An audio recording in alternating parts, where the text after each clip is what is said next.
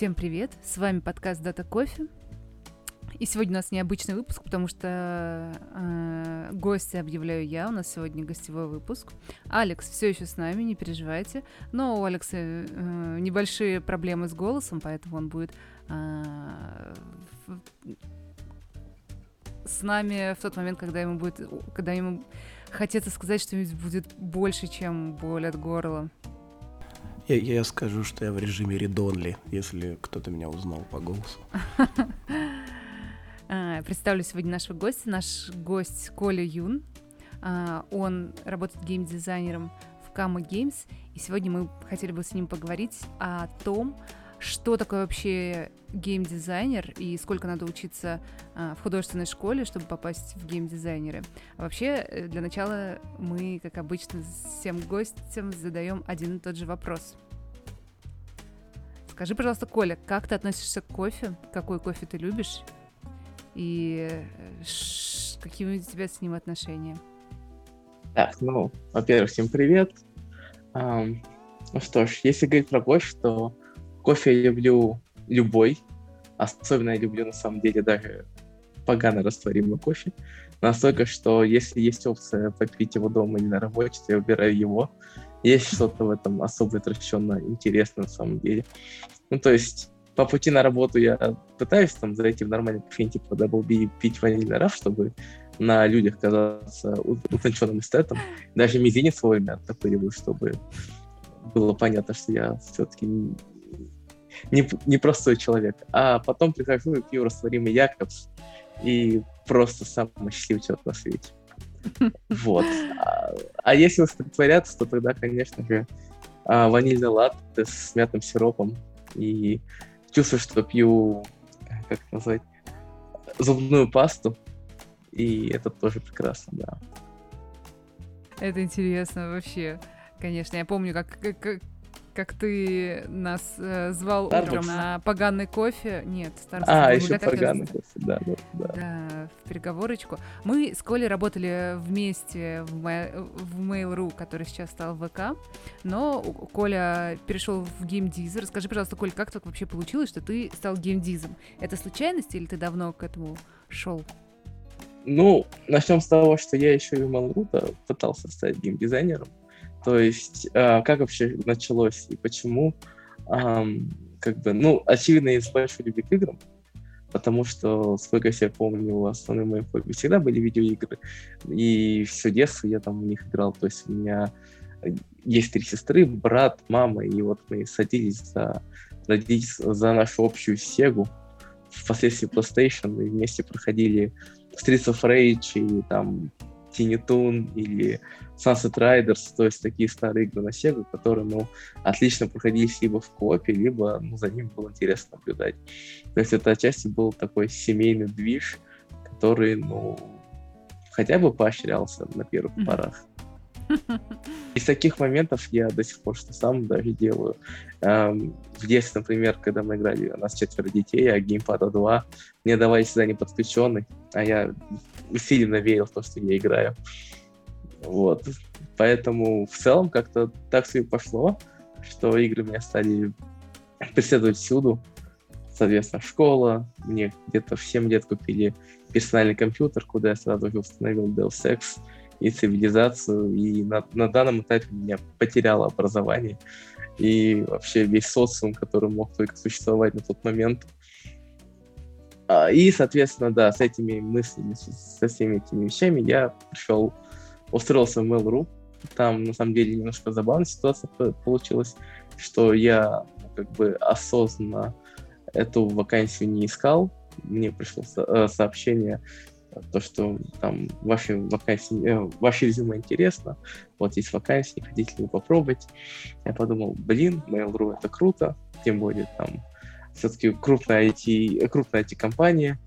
И так меня взяли в биллинг в Mail.ru. Это такой саппорт плюс монетизация, ну, саппорт плюс платежки, потому что а, тут надо объяснить немножко, что есть техподдержка, которая помогает игрокам с разными вопросами, и есть э, биллинг, Это те, кто сидят в основном за деньгами, за тем, что у нас платежки работают нормально, что нет фрода, что если что-то упало по какой-то платежке вовремя, соответствующая команда проинформирована об этом, и такие сопутствующие моменты. То есть были случаи, когда могли так сказать, у нас в стиме платежи упали, куда обращаться, что делать. И вот с таким вопросом иногда надо помочь. Ну и плюс, если платеж не пришел или кого-то заблокировали за мошенничество, это вот общение в саппорте. Где-то спустя год такой работы я понял, что в игры я погрузился, я увидел все это дело изнутри, потому что я контактировал почти со всеми командами внутри Mail.ru, будь то команда Warface, будь то команда мобильной разработки Skyforge, Aloda и так далее. И уже захотелось как-то себя попробовать именно в геймдизайне. А, я обратился к HR Mail.ru, ну, сначала я обсудил с нашим руководителем непосредственно Антоном Кислицким, что это все здорово, но я бы хотел все-таки вроде геймдизайнером. Сопру Антона, я написал HR, что вот так и так, геймдизайн мне интересней, что у нас есть. Меня так свели с нашим главным геймдизайнером по игре Эволюция 2, Олегом Слесаренко. И мы провели беседу, тогда уже ребята поняли, что немножко такой кейс не, не человека, играющего в Counter-Strike и дотку а после школы, такой, ура, все, хочу теперь игры делать, где, где тут у вас кнопка «Сделать красиво», а человек, который прям усиленно упарывается в какой-то непонятной фигне, типа серии игр Shin Megami Tensei, на тот момент, ну, сейчас уже всем известно по серии Persona, например, а на тот момент там были абсолютно проклятые тайтлы типа Shin Megami Tensei, Digital Devil Saga или Kuzunoha Raidou vs. Soulless Army, например. И вот так завязал общение с Олегом, он мне да, предлагал какие-то книжки почитать, чтобы больше погрузиться в геймдизайн, понять, что это вообще такое изнутри. Плюс э, появилось понимание, на что обращают игроки внимание — и вот так постепенно мне сейчас стали давать э, задания, чтобы я там ТЗ написал, придумал механику, как-то ее объяснил. И, казалось бы, уже вот она, заветная мечта, она вот дотянись только, вот схвати геймдизайнер. Но нет, на тот момент Олег говорил, что вот а, появится возможность, меня порекомендуют в этот момент студии. Um, ой, что это было в студии? В общем, um, должны были писать меня как Джуна, но тогда также расформировали, расформировали команду Skyforge целиком и всех крутых прощальных геймдизайнеров из той ком- команды распихали по всем свободным проектам.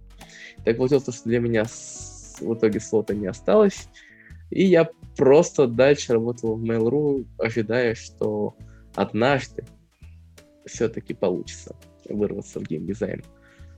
Ну, а, как по итогу, по прошествии 5 или 6 лет стало понятно, ничего не изменилось. Вот, меня только перевели как-то раз в команду Donation Alerts, это уже по работе со стримерами э, с помощью для вывода них средств. Э, там, если кто-то стримит на Twitch на YouTube, им нужно как-то удобно вводить деньги, вот и Donation Alerts, такой прекрасный сервис, который позволяет все это делать, ну, гораздо быстрее и легче, чем через какой-нибудь что он тут, наверное, был Ну, через другие стороны сервиса, потому что он российский все-таки базируется в России, саппорт российский, и мы всегда там готовы помочь и так далее. И вот я работал так на удаленке, из, ну, потому что ковид все-таки, ковидный год, работал с дома в данной университете. Тут мне приходит письмо со словами, что «Здравствуйте, вас беспокоит компания Kama Games, мы вас хотели позвать на должность project менеджера. Я подумал, что интересно, это все-таки... А, тут надо сказать, что в нашей университете у меня была уже не саппорт биллинговая, биллинговая работа, а больше тоже такая, как модератор, в плане, что надо было следить за стримами, смотреть, что у нас антифрод не ругается на то, что есть подозрительные транзакции какие-то стримерам, и вообще все ли, кого забанил антифрод, стримеры, или кто-то пытается продавать товары и услуги, что запрещено пользовательским соглашением, значит, наверс. И вот там уже была работа больше такая, э, как, на проверку. Я, как, я чувствовал себя Эркюлем Пуаро, не хватало только, вот, я не знаю, фигары или монокля и бокала виски, чтобы говорить, вот этот человек точно мошенник.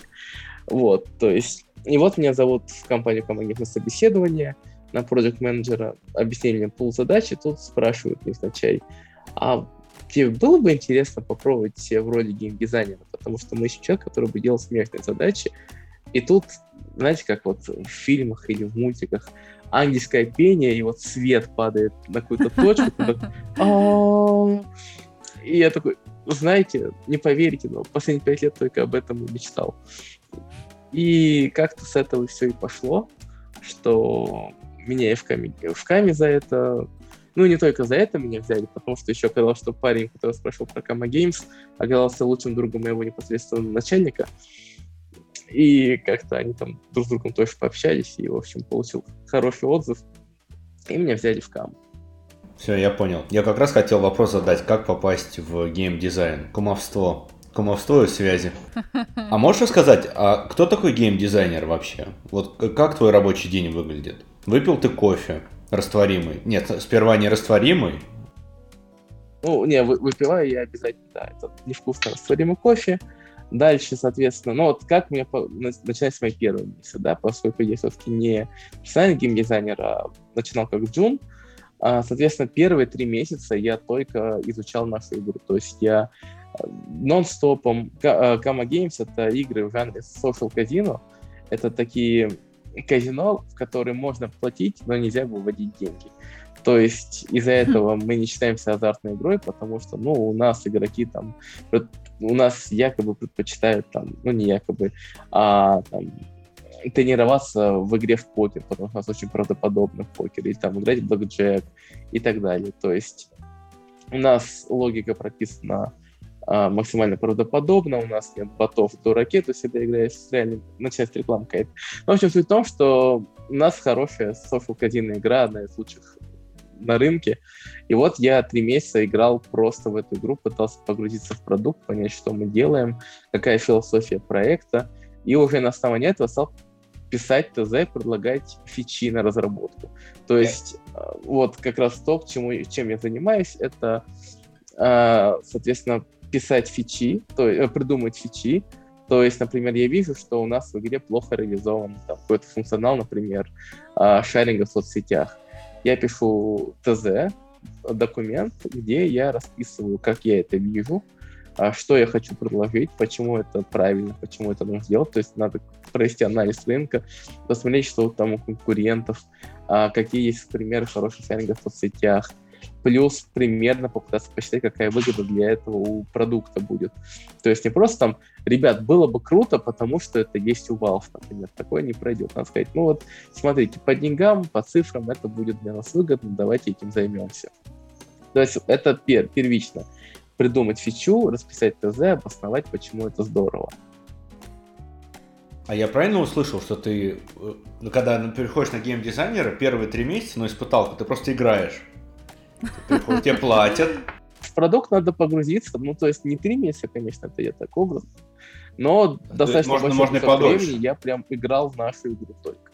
То есть вот безвылазно. Вот пришел утром, сделал какой-то пул задач, которые там мне могли повесить как тоже на погружение в продукт, а потом сидишь, играешь в игру, пытаешься понять, какая у нас аудитория, чего нам может не хватать. И не только в нашу игру, важный момент. Еще мне руководитель дал пул проектов наших конкурентов. Тоже сказал, будет полезно посмотреть, что есть у конкурентов, что есть у нас, чего, может быть, у нас не хватает. Плюс мне сказали там в первый месяц расписать детально, что я вижу, какие есть сильные стороны у конкурентов, какие сильные стороны у нас, какие слабые. И, соответственно, на этом тоже ребята пытались посмотреть, как я могу, в принципе, анализировать игру а, с точки зрения именно не потребителя, а вот как геймдизайнер, условно говоря. Что было дико интересно, на самом деле. Вот. Хотя, с другой стороны, если так подумать, то это ничем не отличается, ну, более экспертно, конечно, более детально, но не сильно отличается то, когда ребята идут там по улице и говорят, да, игра плохая, потому что там начинается перечень э, почему какая-то игра плохая, какая-то нет. То есть, на самом деле, любой геймер, который любит игры, которые, которым есть с кем их обсуждать, так или иначе они что-то похожее тоже делают. Поэтому для меня там ничего сверхъестественного тоже особо не было. Следовательно, да, я вот придумал фичу, расписал ее, а дальше я должен отдать ее на ревью. То есть есть два старших геймдизайнера, либо два старших продюсера, которые должны эту фичу проревьюить. Они прочитают ТЗ, зададут вопросы. Ну, то есть тут важный момент нужно учесть, что по крайней мере, в компании, где я работаю, и я это увидел. Раньше думал, что это такое для красного словца, что все ребята, которые работают у нас, замотивированы на то, чтобы сделать продукт хороший. То есть не было, по крайней мере, на моей памяти случаев, когда ты говоришь человеку, типа, давай сделаем X. А он говорит, нет, знаешь, X делать не надо, потому что мне лень. Ну, условно говоря. То есть, если так читать между строк, получится, что, ой, давай потом, мне сейчас вот лень. Такого я не видел, и это, наверное, самый прекрасный момент по работе, почему мне до сих пор нравится здесь работать. Что если тебе дают фидбэк конструктивный, и вот когда два продюсера, один дизайнер дают фичу и дают какой-то фидбэк, а, к нему нужно относиться с той с пониманием, что люди не просто пришли, сели и просто тебя с головы до ног облили грязью, а они тоже пытаются сделать продукт хорошим. Если вы что-то делаете, то вы это делаете тоже ну, сразу хорошо, а не чтобы сделать и там поставить галочку, что видите, я поработал, я классный. Вот, следовательно, когда фича проходит ревью, э, мы уже понимаем, что мы ее точно будем отдать в разработку, она заносит наш roadmap, и дальше начинается а, как ожидание, когда уже сер- серверная и клиентская разработ- э, разработки могут посмотреть roadmap, посмотреть, что за фичи мы хотим какие-то версии запустить, и дальше уже сказать, да, мы там можем запустить в следующую версию вашу фичу, фича будет там через месяц, условно говоря. Либо фича будет там не скоро. Но возьмем идеальный вариант, что вот я расписал доку, и там через месяц-два уже начнется разработка этой фичи. Что, как проходит моя работа дальше? Я говорю, э, ко мне приходит сервер-разработчик и клиентский, который привязан к разработке этой фичи, начинает задавать вопросы по ТЗ, если они у них есть, как я вижу реализацию этой фичи на клиенте, в игре, чтобы это было. Плюс, опять же, тут важно понимать для всех, наверное, кто будет заниматься геймдизайном, что далеко не всегда то, что придумаешь, то, что ты пишешь в своем, в своем документе и пытаешься придумать максимально идеальный вариант, будет реализован в конце концов, потому что есть legacy код и его ограничения, есть то, что ну, физически что-то реализовать сложно, либо расписанный мной вариант, он оказывается очень долгим по разработке и, в принципе, оказывается невыгодным, потому что мы потратим гораздо больше денег а, на там, то, что разработчик потратит три недели на реализацию фичи, которая может либо не быть вообще монетизационной, либо ну, не стоит этого, чтобы лучше разработчик занялся какой-то другой, занялся какой-то другой фичой. То есть эти моменты нужно проговаривать и обсуждать. И а бывает, а бывает раз... такое, что ты а, придумал фичу, ее реализовали, а оказалось, что она, скажем, не повышает вовлеченность и монетизацию, а наоборот отрабатывать не так, как ты хотел? Ну, мне повезло, у меня еще ни одной фичи такой не было. Все мои фичи, наоборот, были... Э, пока что все мои фичи не монетизационные, но при этом они почему-то положительно влияют на будочку. Я до сих пор не понимаю, как это работает магия, но пока я очень рад. В целом, да, есть так, такой момент, поэтому на этапе расписания ТЗ как раз а, также расписывается, какие АБ-тесты мы проводим. Куда же без наших любимых АБ-тестов. Соответственно, самый банальный простой АБ-тест, который можно придумать, это половина аудитории видит фичу, половина ее не видит. И то есть, и на этом можно там на в разрезе там двух недель можно начать смотреть, как оно влияет на ревеню, на ретеншн, и потом уже делать какие-то выводы. То есть, да, были фичи, которые, ну, я видел, которые негативно влияли либо на ретеншн, либо на ревеню, поэтому их не пропускали. Ну, по итогу мы приняли решение, что лучше ее выключить. Такие случаи, конечно, есть, но поэтому, ну, лично мы как бы пытаемся классифицировать фичи как прорывные и ну, обычные. То есть те, что мы ожидаем, они там могут как-то плохо себя показать. И те, которые мы понимаем, что они стопроцентно будут успешными, потому что там они есть у конкурентов, например. Погоди, а прорывные это те, от которых что-то разрывает? Или что? А, разрывает сознание, и жизнь становится ярче, и кофе Яков становится вкуснее. Это то, что мы считаем новое, то, чего нет ни у кого другого. Для нас это прорывные фичи, которые мы думаем, ну, может, может зайдет, может нет. То есть, ну, мы все фичи все равно начинаем, ну, все равно мы все АБ тестим. Мы, ну, ну, при мне еще ни одну фичу не запускали без АБ тестов и говорили, да, стопудово зайдет, давайте на всех раскать. Я тут давно, я тут 20 лет, я знаю, какие пройдут, да, и, и вперед.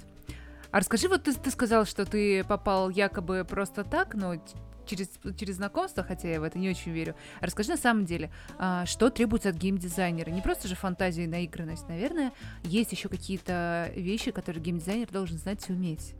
Ам, ну, давайте начнем по порядку. Наверное, все-таки базовая математика очень нужна, потому что ну, многие вещи надо просчитывать, прорабатывать самому.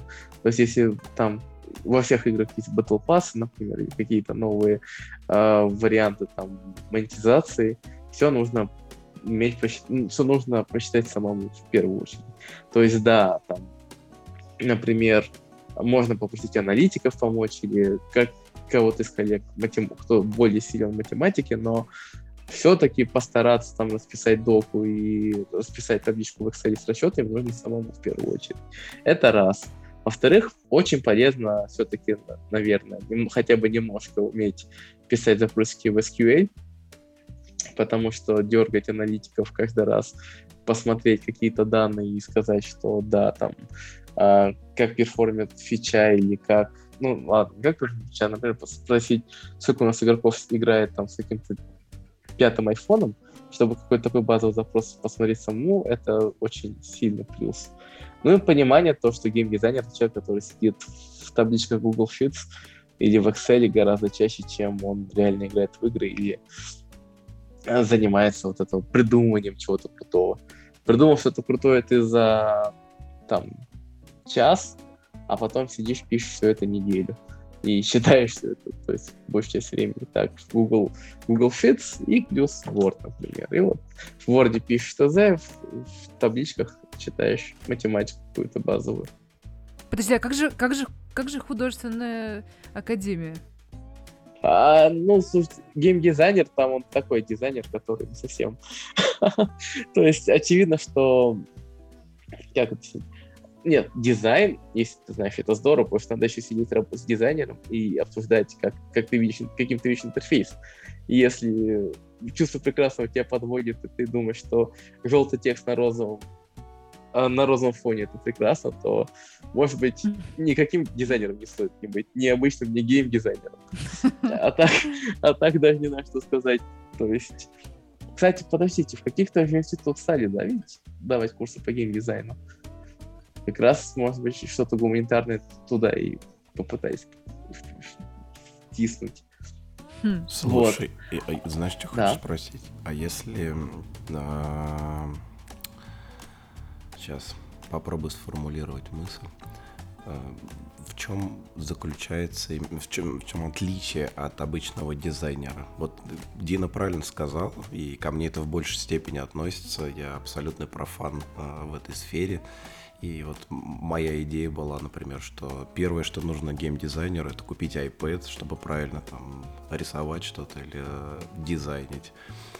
В чем твоя работа? Это чисто вот э, придумать новые фичи или это как-то визуально тоже? То есть э, не именно функционально в игре, а еще визуально как-то отражается на самой игре? Ну, геймдизайнер, он имеет слово дизайнер чисто формально у себя в описании, потому что, ну, рисовать ничего самому практически не нужно, то есть накидать какой-то базовый концепт в фигме, для этого какое-то специальное образование не нужно. Там просто слепить чудовище Франкенштейна из того, что есть, и сказать, ну, в принципе, будет понятно, что я хочу донести, а потом нормальный дизайнер все это нарисует. То есть гейм-дизайнер, он, он вообще ничего не имеет общего. Ну, может быть, конечно, если это level дизайнер, то, то в играх а, прям рисует уровни, то, наверное, да. Тут, кстати, давайте, да, как раз Да, про level-дизайнеров тоже интересно. Да, потому что давайте немножко разделим, какие, в принципе, могут быть геймдизайнеры. Я тут, конечно, не, не обещаю прям назвать все возможные вариации, но если мы так попытаемся прикинуть, у нас есть геймдизайнер по монетизации, что самое главное, по лору, то есть по сюжету игры, да, нарративный геймдизайнер, а по мета-игре, то есть это вот какая-то основная вот базовая core-механика игры. А дальше у нас есть дизайнер, монетизацию назвал, level-дизайнер, и ну, тут уже можно уходить в специфики разные. Например, если у вас вы делаете шутер, то, наверное, у вас есть геймдизайнер, который будет прорабатывать математику и считать разброс пуль, например. То есть это все очень такие этапы, которые реально не имеют как бы потребности в каком-то настоящем дизайне, кроме как level дизайнера. Потому что везде нужно больше деятельность считать математику и проводить какие-то расчеты. А почему это не аналитик? Есть гейм-аналитик? Или это именно гейм-дизайнер называется? У нас есть аналитики, но они, соответственно, просто работают с теми данными, метриками, которые у нас есть, и говорят, что фича зашла по тому-то, тому-то, тому-то. То есть, по крайней мере, у нас аналитики занимаются немножко другой работой. Это уже сопровождение фичи, когда она уже вышла в релиз, они уже смотрят на метрики и говорят, как, она, как фича повлияла там, на наш retention, DAO, MAU и так далее. То есть там уже нет э, этапа продумать. То есть есть случаи, когда приходит аналитик и говорит, ребят, я тут поиграл в Hearthstone Battlegrounds, есть крутая идея, давайте попробуем ее как-то взять э, на вооружение. Но они приходят с такой идеей и как бы вкидывают ее, а уже геймдизайнер, которому пришли, рассказали ее, пытается как-то проработать дальше. Плюс аналитики, конечно, сильно помогают при разработке, при исследовании фичи. То есть, опять же, если я говорю, что, как я говорил раньше, если математика не самая сильная сторона чья-то, и нужно, нужно пустить что-то помощь, то ты идешь к аналитикам, например, посмотреть какие-то данные, собрать какие-то метрики, они тоже могут оставить свой фидбэк. Тут вообще полезный совет, который мне дал Алексей Саренко в свое время, что любой человек, который приходит в геймдев, ну не любой, но почти любой, он это делает из любви к играм. Поэтому любой человек может дать полезную, полезный фидбэк, полезную информацию по той или иной фиче, по той или иной игре. То, то есть все же редко кто приходит там работать куашником в играх, геймдизайнером, обычным дизайнером, а, локализатором, аналитиком, маркетологом, просто потому что ну, на рынке была вакансия, я туда пришел. У нас очень много ребят, которые приходят именно с точки зрения, что они заряжены, потому что они любят игры. Вообще это очень интересно. Есть ли другая такая профессия, кроме гей... мира вокруг игр, в которой люди приходят прямо вот из любви? Я хочу перекладывать джейсоны. Джейсоны, моя страсть. Перекладывать джейсоны. Я думаю, баристы. Баристы. Почему я тоже продумал о баристах в это время? Да, вот бариста. Может быть, автомеханики какие-нибудь тоже. А вообще, судя по твоим рассказам, чувствуется такая кастовость. То есть есть геймдизайнер любой, это как высшая каста. И всякие там остальные типа аналитиков, которые могут приблизиться к геймдизайнеру, бросить идею, но где-то там. А вообще из аналитика можно в геймдизайнера вырасти? Мне кажется, из кого угодно можно вырасти геймдизайнера при, во-первых, если ты прекрасно понимаешь, что представляет эта должность, потому что я видел много вариантов, когда люди говорят, ой, это геймдизайн, ты просто сидишь в игры играешь, да, там, что-то пытаешься придумать, там, не знаю, типа нарисовать. На самом деле это тоже все не так.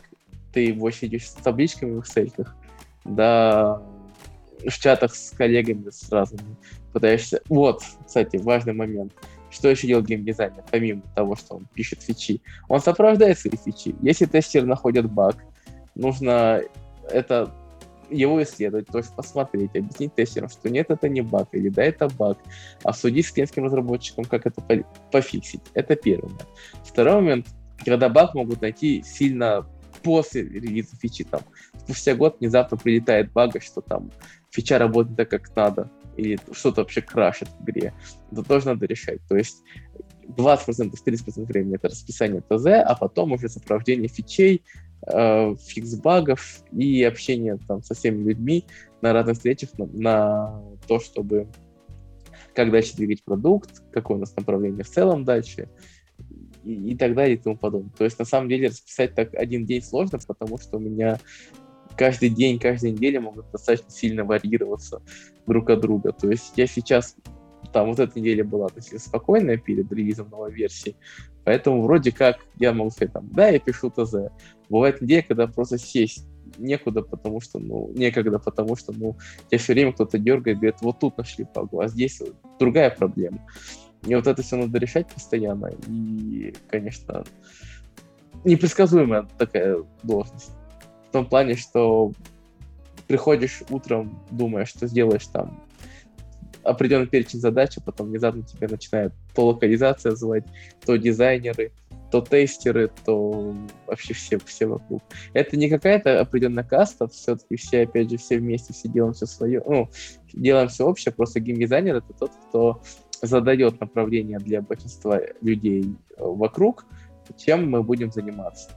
То есть дизайнер э, рисует то, что ну, интерфейс, например, для фичи, который придумал геймдизайнер. Локализация переводит текст для фичи, который придумал геймдизайнер, ну, или продюсер. А, аналитики будут смотреть то, что а, данные по фиче, которые э, запросил геймдизайнер или там сделал геймдизайнер. То есть это очень многое завязано на том, что делают геймдизайнеры и продюсеры в компании. А правильно получается, что геймдизайнеры это такие продукты от игр?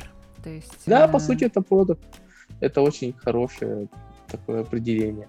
Продукт менеджер, который, э, который управляет сразу просто как есть один продукт, и у него очень много продуктов, которые все время пишут какие-то фичи. А сколько нужно геймдизайнеров на игру? Ой, ну, Я по-разному, то есть зависит от масштабов игры. Сколько лампочек нужно, э, да, что, сколько да, да, чтобы закрутить лампочку.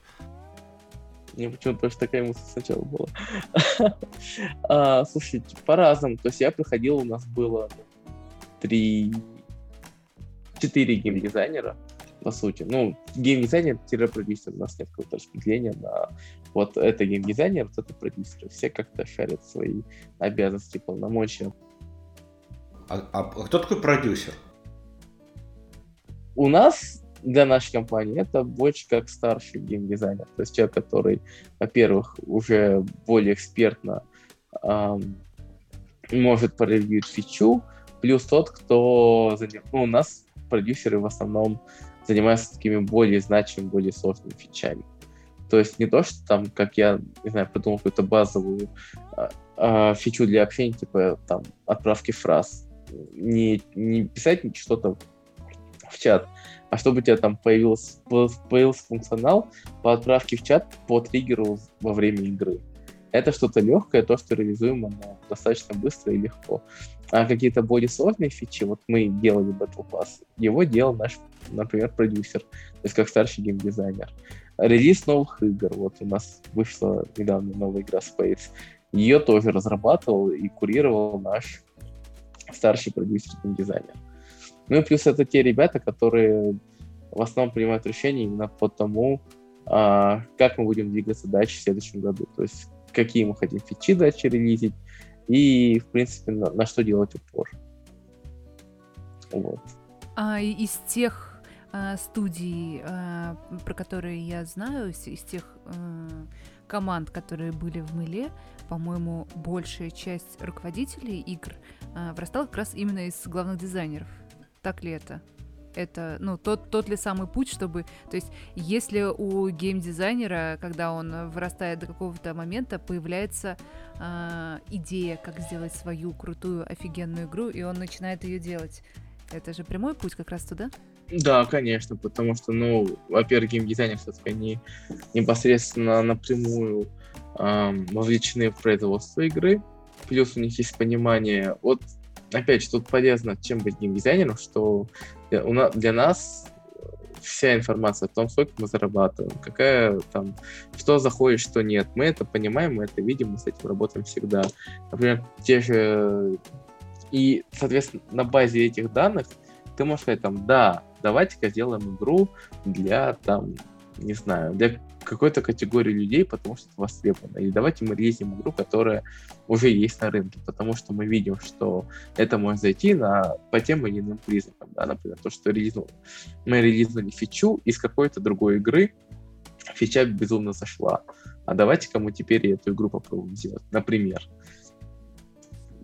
И а геймдизайн, опять же, геймдизайнер точно понимает свою... Прошу прощения, что перевел, просто тут такой момент, что геймдизайнер точно понимает свою аудиторию, ну, должен понимать свою аудиторию, потому что он ну, релизит весь вся его работа это построиться под аудиторию, прочувствовать ее правильно.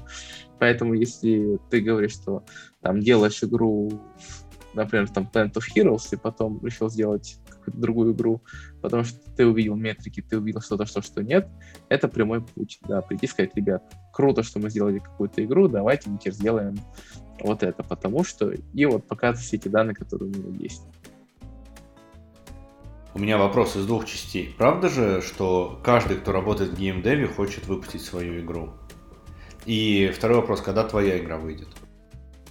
А, у меня на самом деле нет желания выпустить свою игру у меня желание немножко извращенное. Я, в принципе, человек странный. Я очень...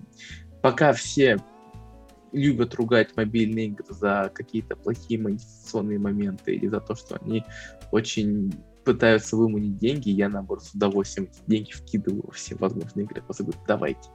К- куда? Вот просто вот есть игра One Piece Treasure Cruise. Я вот буквально в эти праздники туда потратил ну, 350 долларов, наверное, и прям с удовольствием.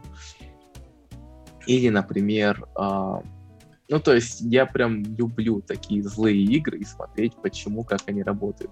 И я очень хотел бы как раз поп попробовать на данном этапе зайти в компанию, в команду разработки, посмотреть, как изнутри делаются такие прям жесткие донатные игры, ну, которая очень популярна. Например, там Genshin Impact или...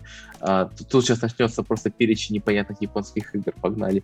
Ума Мусуме — это японская игра, которая зарабатывает... Есть только в Японии, зарабатывает каждый месяц 60 миллионов долларов. Fate Grand Order, которая просто известна тем, что там какая-то абсолютно монетизация, игроки тратят десятки тысяч долларов на один баннер, не вытаскивают своих персонажей.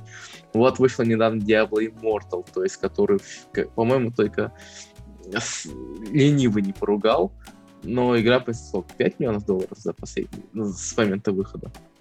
И мне, например, наоборот, интереснее было бы сейчас посмотреть, как изнутри вот работает компания, которая делает такие злые игры.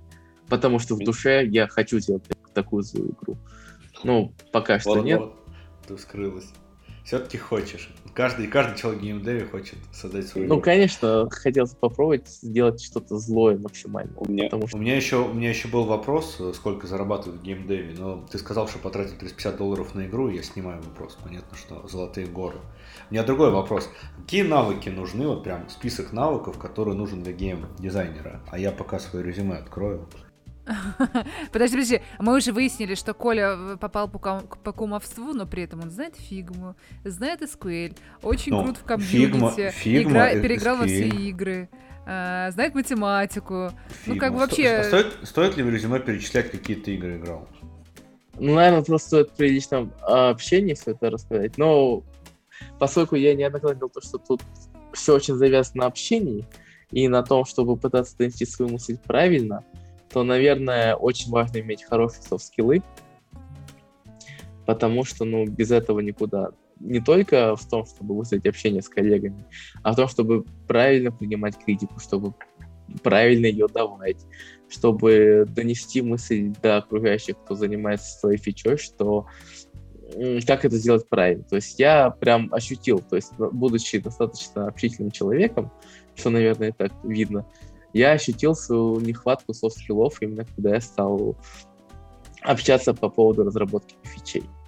То есть тут я прям понял, что я, конечно, вроде все объяснил правильно, но ребята меня не поняли.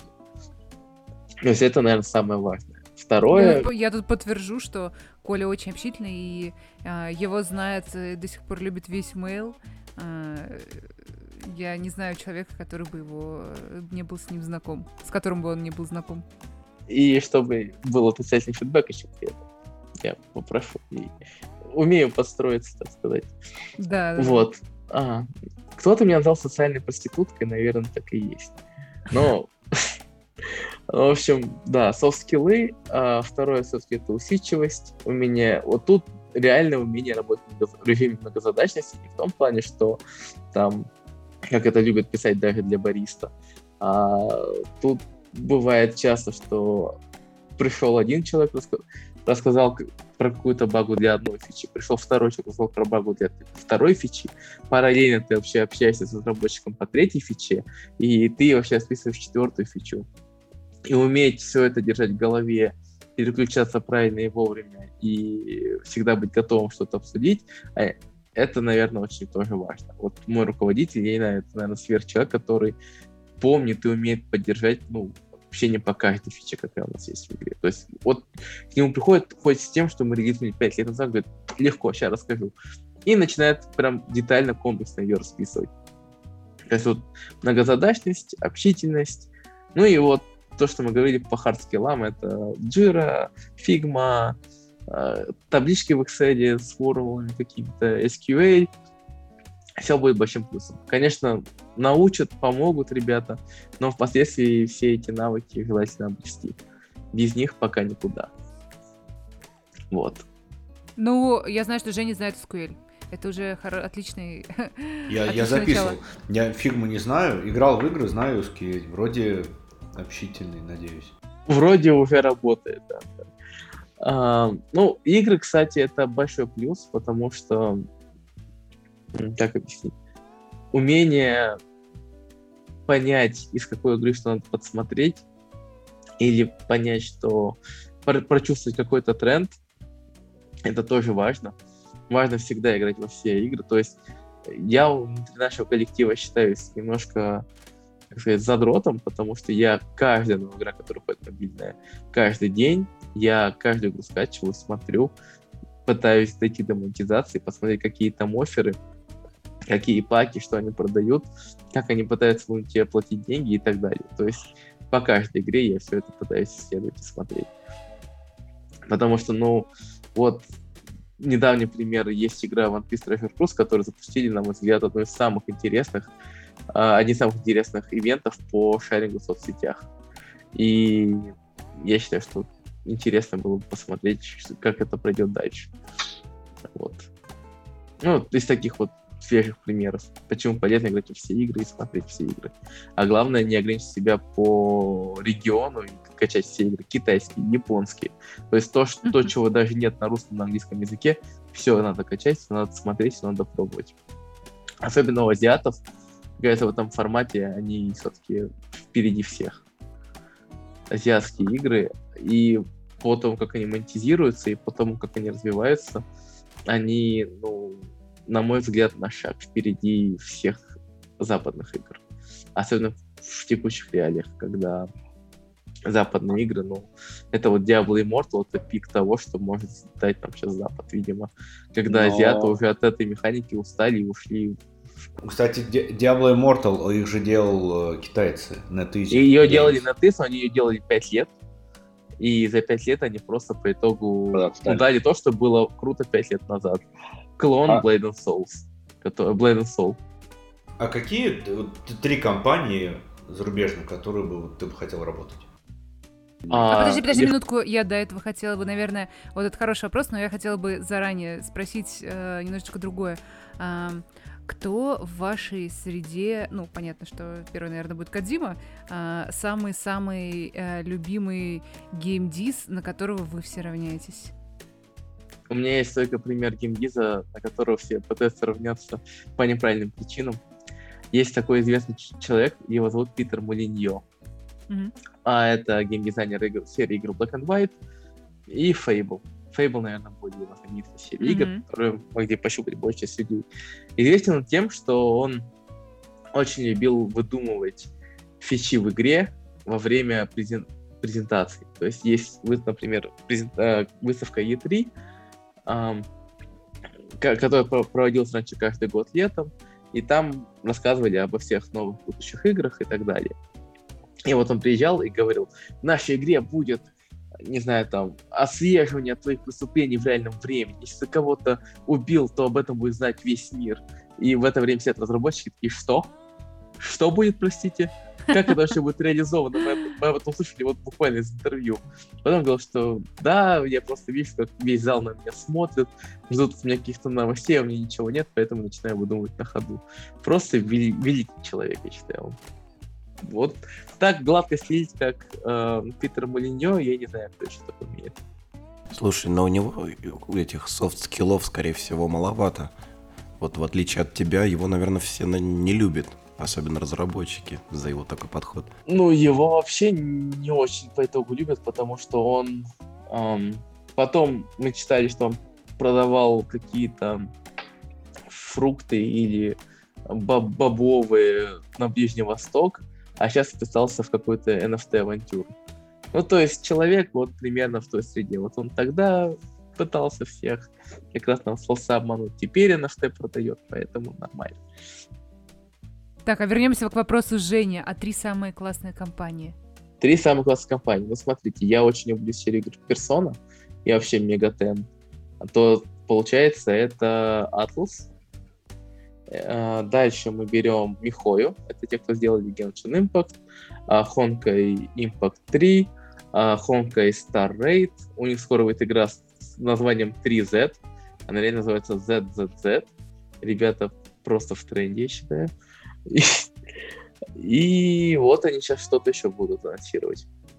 И, наверное, Bandai Namco, потому что они делают игры, у них очень много лицензий по аниме. Плюс они делают такую серию, как Tales of. То есть почти все, что я называю, это либо JRPG, либо очень успешная серия мобильных игр. Вот это то, куда... То есть раньше... А, Riot Games еще, куда в песнях. То есть вот четыре, немножко сочетил компании. Три, если мы не считаем мобильную разработку.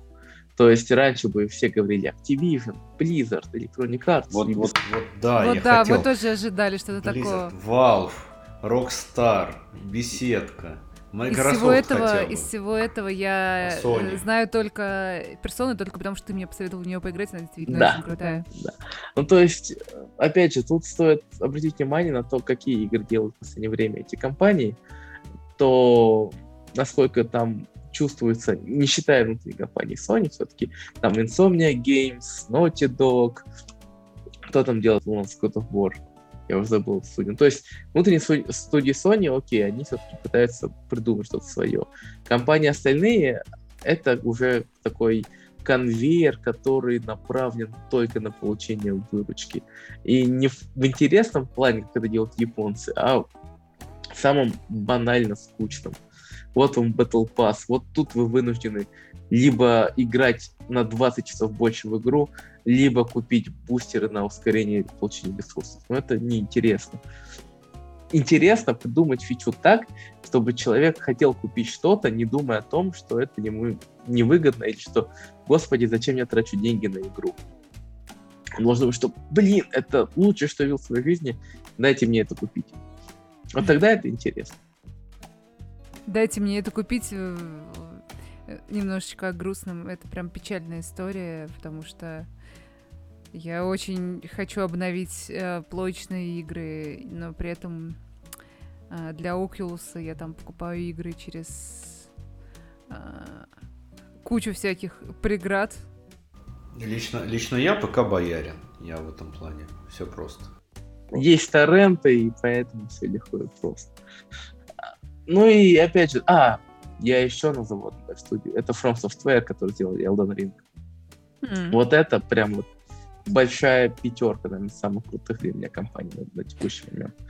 А как же э, игры, которые э, очень круто воспринимает публика, но при этом проваливаются в прокате? Насколько я понимаю, что-нибудь типа Death Stranding, который э, заработал э, совсем немного, но прогремел То есть тут мы идем в дебри под названием игры как искусство, потому что, ну, очевидно, что это сейчас, наверное, самая популярная, популярная форма развлечений.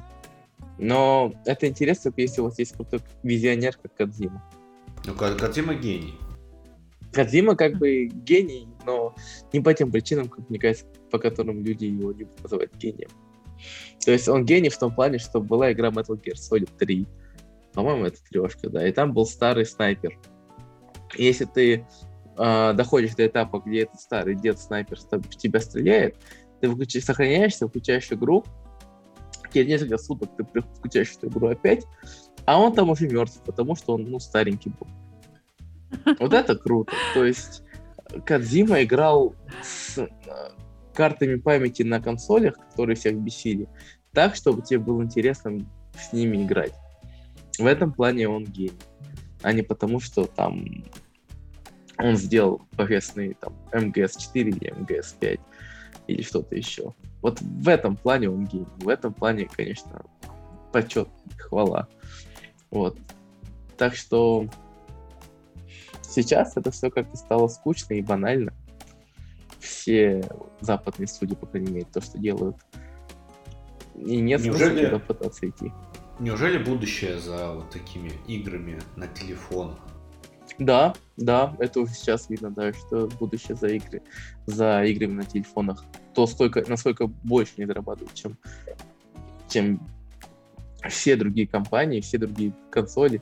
Да, там Electronic Arts, а, Sony Microsoft крутые ребята, но Apple заработали больше чем Sony Microsoft. Намного больше тупо на комиссии с внутриигровых покупок. И мы все к этому идем. Ну, как бы, есть люди, которые говорят, что будущее за VR, это будет отдельная, наверное, тема, поскольку я вообще VR никак не принимаю. Я его прям... Тебе не нравится VR, или ты просто в него предпочитаешь не играть? А, мне он нравится как развлечение там разочек поиграл в Beat Saber и пошел дальше. Но мне не нравится он в формате, когда люди говорят, что это будущее видеоигр, что все игры будут в VR и т.д. и т.п. Вот тут а у меня начинается... Пробовал Half-Life, Алекс? Алекс я не прошел до конца, я играл только одну сессию. Да, это здорово, но на самом деле это здорово с точки зрения, что как VR-игра это было превосходно, и красиво, и супер, такого никогда не было. Но когда я смотрю на те игры, которые мне нравятся в принципе, например, вот я назвал очень много JRPG. Это японский RPG с пошаговыми драками, с очень большим исследованием мира, э, зачастую дико наркоманским сюжетом, и ну, я не вижу сценария, по которому это удобно играть так. Ну, то есть в VR или там мобильные игры, какие сейчас успешные. Я тоже не очень верю в то, что это будет удобно играть в VR. Это здорово, вот даже в Half-Life Alyx он не запустил ни продажи э, VR устройств нормально, плюс вы не увидели роста просто какого-то дикого бума разработки VR-игр, там помимо Sony, которые всегда пушили свой PSVR. Вот они сейчас делают PSVR 2, куда выйдут Silent Hill, а, Resident Evil 4 ремейк, Resident Evil 7, который Village, и Horizon, э, там какая-то новая игра в серии Horizon. Не Forbidden West, они прям специально игру делают для Horizon под VR, э, под, э, в серии Horizon под VR, да, так будет правильно сказать. Mm. То есть Sony, но они всегда любят делать свои имиджевые продукты не только на то, чтобы там якобы только деньги зарабатывать, а еще потому что, ну, мы делаем там сингловые игры, мы заботимся об игроках, яда, яда, яда. Вот, поэтому это я могу очень долго говорить, ну, спорить на тему, что VR это не очень круто, но мы так еще на три часа застрянем, поэтому не стоит. И неизвестно, кто кого переспорит, потому что нас четверо, ну, три с половиной, если считать, что а, Алекс будет в полсилы спорить. И ты, возможно, ты победишь. Тут просто еще проблема в том, что, ну, я в какой-то дораме посмотрел фразу, и до сих пор она мне очень нравится, что э, убедить другого человека в споре, что он не прав, сложнее, чем заставить его положить деньги в твой кошелек. И пока я все еще верю в то, что так и есть. Что мне легче сказать, Дин, дай мне, положи мне полтос в кошелек, чем сказать то, что Дина, вся твоя вера в VR ничтожна. И доказать. Поэтому спорить не стоит. Какая-то взрослая правда будет. Вот. Как-то так. Ну, мы как раз э, приближаемся к нашему часовому лимиту. Вот. Э, вообще это очень прикольно интересно, и было бы еще интересно э, узнать, как именно делаются игры. То есть, ну, недостаточно же придумать фичу, там же э, такой огромный... Ну, то есть инди-игры, понятно, один человек, который все сделал, но таких э, чтобы они выстрелили таких супер мало, э, а как сделать, ну, настоящую игру, не на коленочную, это, по-моему, труд десятков людей и бессонные ночи, которые, как, как пишут в «Кровь, пот и пиксели», без этого ни одна классная игра не выстреливает. Возможно, это стиль жизни тех, кто... Ну, то есть они сначала начинают с того, что ночами рубятся в игры и просыпаются потом через полтора часа после того, как заснули, а потом точно так же работают. Ну, я видел на Флосе ребят э, из клиентской разработки в основном, да и сервера, наверное, тоже есть, которых, ну, я не видел ни разу за год, что я поработал в Kama Games, чтобы они домой уходили.